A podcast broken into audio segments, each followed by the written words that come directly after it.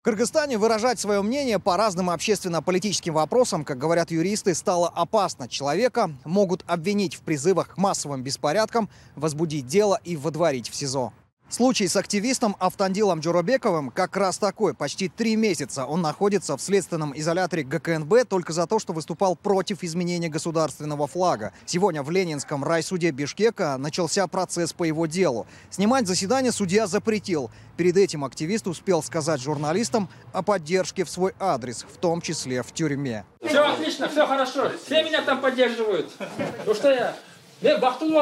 Я счастливый человек. Почему я счастливый человек? Потому что я родился в Кыргызстане. Во-вторых, у меня есть родители. А в-третьих, я счастлив, потому что защищаю наш флаг. А где сейчас те депутаты, которые приняли новый флаг? Они просто сбежали, сдав свои мандаты. А я сижу. В тюрьме все меня поддерживают. Мне говорят, что я защитник флага. Меня даже освободили от уборки камеры, от готовки еды. Я там отдыхаю.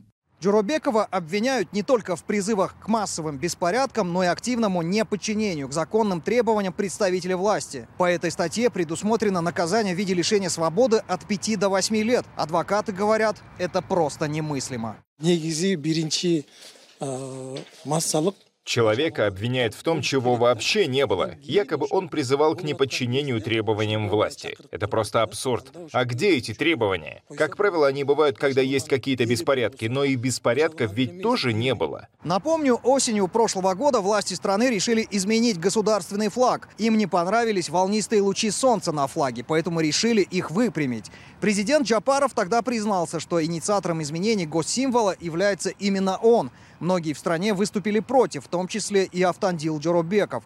В начале декабря прошлого года он призвал противников изменения госсимвола выразить свое мнение на мирном митинге в сквере имени Горького. Это единственное место в Бишкеке, где власти разрешили проводить акции. Митинг, кстати, состоялся, но уже без Джоробекова. Перед этим его задержали и водворили в изолятор. Сегодня в очередной раз убедилась в произволе, который сейчас происходит. Мой муж не совершал никакого преступления. Он не сделал ничего противоправного. Все коррупционеры и чиновники, все заплатили ущерб или что там, и все ходят на свободе. Почему мой муж, который не сделал ничего противоправного, три месяца находится в СИЗО? Заседание суда по делу Джоробекова, кстати, сегодня продлилось всего полчаса. Из-за того, что не пришел эксперт по лингвистике, судья объявил перерыв. Следующее заседание назначено на 12 марта.